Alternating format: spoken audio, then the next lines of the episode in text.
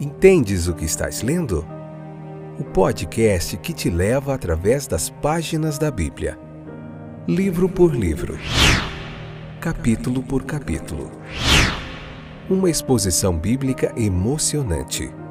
Aperte os cintos e embarque comigo nesta viagem.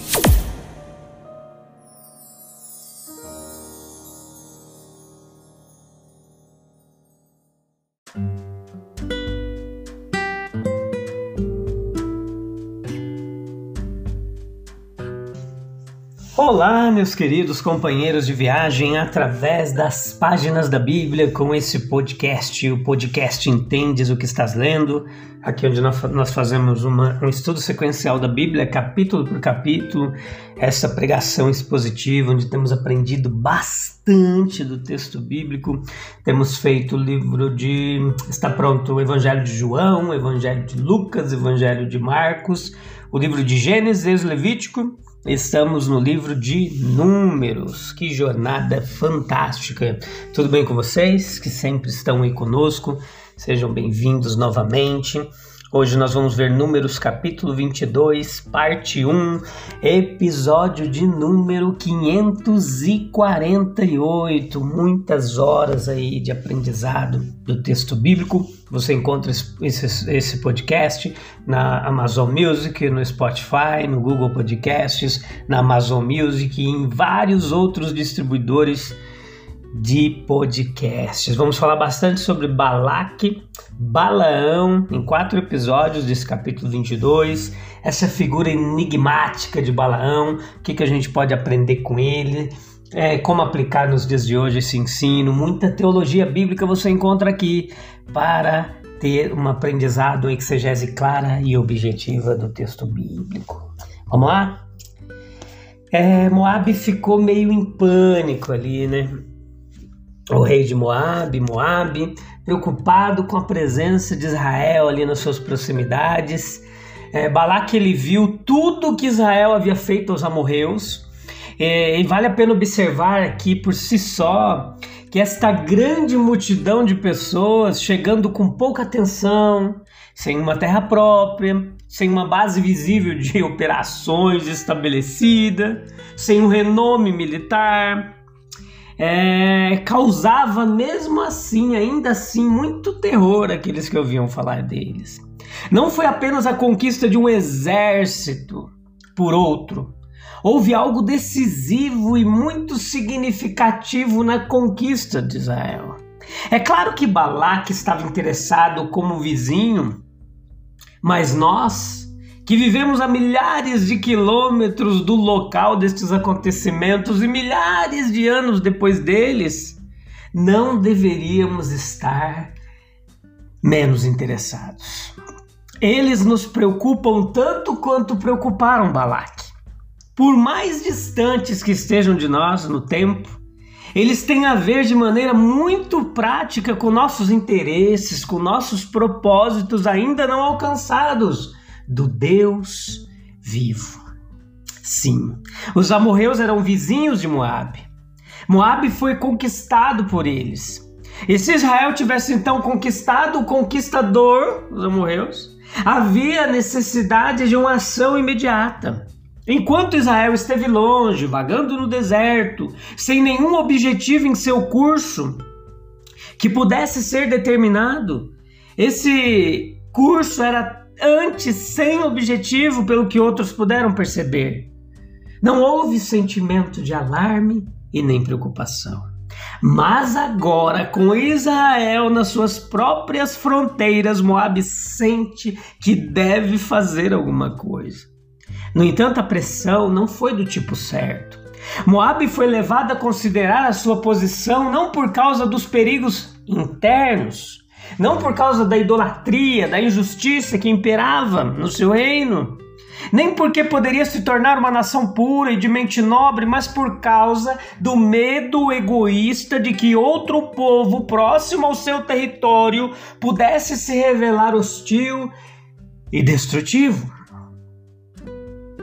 Meus queridos, quando Jesus alimentou a multidão, a ação dele chamou atenção não porque a multidão apreciasse o significado espiritual da ação, mas porque eles comeram dos pães e ficaram saciados. O evangelho é claro nisso.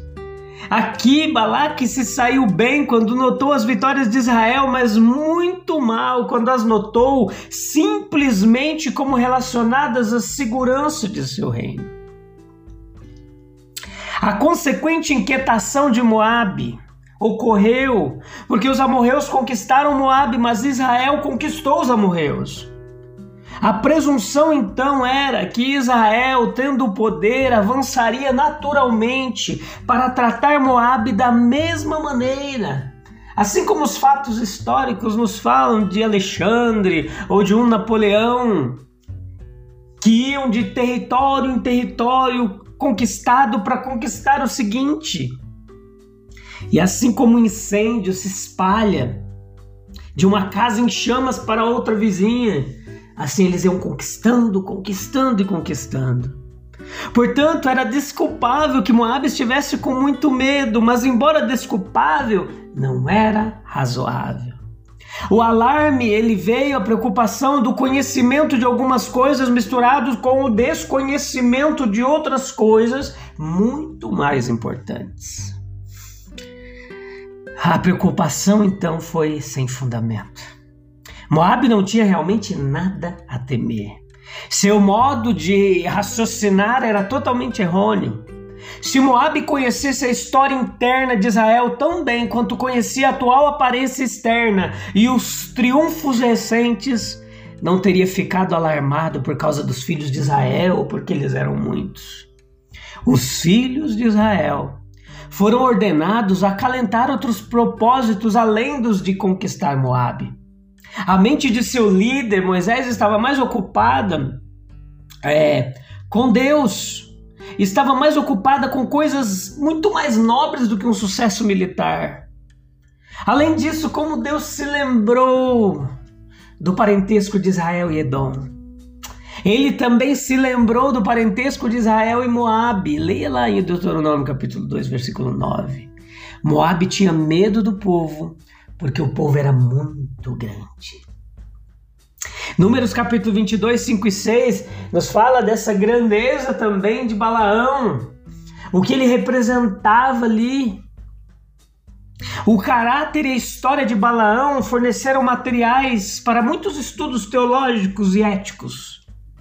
O seu caráter e conduta, embora um tanto desconcertantes, não são diferentes do que os de muitos ao nosso redor estão cheios de instruções e advertências, é o que a gente vai ver juntinho aqui nesses quatro episódios. Atualmente nós nos limitamos agora a dois pontos referentes a ele: a posição e os altos privilégios de Balaão. Ele tinha conhecimento do Deus verdadeiro, isso fica claro. Entre os que não criam no Deus verdadeiro daquela região da Mesopotâmia, Mesopotâmia, Mesopotâmia, ele retém o conhecimento do Deus revelado desde a criação do mundo. Ele era como a estrela da tarde, mostrando que direção o sol da verdade havia se posto. Romanos capítulo 1, 21. Refletindo um pouco de sua luz, seu conhecimento pode ser ilustrado pelas declarações que ele faz, elevadas a respeito de Deus e do seu povo. Ele desfrutou de um dom de inspiração de Deus. Embora não houvesse escrituras ainda, Deus não ficou sem testemunhas, e entre elas estava Balaão, profeta, segundo Pedro capítulo 2, versículo 16. Ele esperava revelações e comunicações divinas e não ficou desapontado. Não se admiramos então que ele veio a desfrutar de uma fama generalizada. Essa sua fama estendia-se por centenas de quilômetros de distância até Moab e Midian. No entanto, sabemos que Balaão era um homem mau que teve um fim ruim. E assim nós temos lições de advertência para nós mesmos que temos um conhecimento mais completo de Deus do que Balaão. E podemos desfrutar de dons, se não tão brilhantes, mas mais úteis que os dele. Tudo isso pode não servir de nada para nossa salvação, mas pode ser pervertido para os piores fins. O nome de Balaão é mencionado no Novo Testamento apenas três vezes e cada vez, cada uma delas, é coberto de reprovação. Em 2 Pedro 2,15, em Judas 1,11, em Apocalipse 2,14. Seu pecado foi o antigo e inveterado vício da natureza humana, o egoísmo. Ele conhecia Deus, mas não amava, pois amava o salário da injustiça. Ele não seguiu a voz divina, mas seguiu a recompensa oferecida por Balaque. Deus lhe ensinou verdades sublimes, ele ensinou a Balaque artes é, básicas de sedução. O seu egoísmo foi mostrado em ambição, pois não houve nada do esquecimento de si mesmo de profetas como Elias, Eliseu, Jeremias ou Moisés, que era, um, que era o contemporâneo aqui de Balaão. Não. Ele é estimado como um grande homem. Toma muito cuidado para ser tão estimado. Ele sabe que a adivinhação não tem poder diante de Deus, mas para se engrandecer entre os, os de Moab ali que não criam em Deus, ele recorre a isso. Ele aspira constantemente a grande honra que Balaque oferece para promovê-lo. E havia também cobiça. Balaão cobiçou a honra e a riqueza que lhe foram oferecidas. Como poderia ganhá-las enquanto Deus o impedia? Duas maneiras eram possíveis. Ele poderia fazer com que Deus mudasse de ideia. Ele queria obter permissão de Deus para fazer o que era atualmente um pecado. Ele poderia ter, sabi, sabi, é, conheci, ter conhecimento desde o início, em Números 23, 19. Mas ele luta para conquistar Deus. Daí as suas repetidas mudanças de lugar, de novos sacrifícios. Por fim ficou claro que esse caminho estava fechado para ele. Ele é obrigado a abençoar Israel repetidas vezes. E no final da narrativa, lá em Números 24, versículo 10 ao 24, quando a gente encerrar isso, ele parece estar assumindo corajosamente o seu lugar como aliado do povo de Deus. Mas foi apenas um impulso temporário de Balaão, não uma verdadeira conversão. Ele estava ávido pelo salário da injustiça, então ele se alia ao inferno. Que contraste entre suas promessas justas, versículo 18, e essa ação perversa. A razão é que ao tentar dobrar a Deus, ele estava se pervertendo miseravelmente, como uma ferramenta fraca tentando mover um grande peso. Enquanto buscava permissão para pecar, ele estava ficando menos sensível ao pecado. Aprenda então, meus queridos ouvintes, com a queda deste grande e talentoso profeta, a que profundidade de infâmia o egoísmo, aquela mãe dos pecados e a sua descendência, ambição, cobiça pode nos levar. Avisados pelo egoísmo de Balaão, que possamos copiar o altruísmo de Cristo. A mensagem de Balaque para Balaão, números 22, 6, capítulo 22, versículos 5 e 6, a gente vai detalhar aqui um pouquinho. Sendo a guerra inútil, o que Balaque faria? Em sua mente havia apenas duas alternativas: lutar ou mandar chamar Balaão. No entanto, havia um caminho melhor se ele tivesse pensado nisso, a saber, aproximar-se de Israel de forma pacífica. Mas o preconceito, a convicção fixa de que Israel era seu inimigo, dominava sua mente. Nós fazemos coisas muito tolas, preste atenção nisso. Nós fazemos coisas muito tolas ao permitir que concepções pré-concebidas nos governem. Que Israel era inimigo de Moab era uma suposição que não tinha a menor base.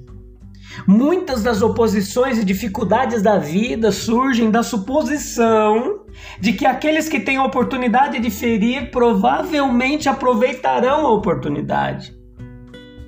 Aquele que se mostrar amigável poderá encontrar amigos e aliados onde menos os espera. Nós devemos fazer o nosso melhor em posições duvidosas para garantir que esgotemos as possibilidades de ação. Balaque envia uma mensagem para Balaão, perceba. Balaque não consegue encontrar recursos suficientes na natureza, então ele procura acima da natureza. Quando os homens, em seu egoísmo e falta de espiritualidade, estão mais distantes de Deus, eles se encontram em situação extrema, é precisamente então que são vistos voltando-se para um poder superior ao seu. O homem tem uma natureza pegada, e se não conseguir apegar-se à verdade, tal como é em Jesus, deverá encontrar algum substituto. Balaque não conhecia Deus como Moisés o conhecia.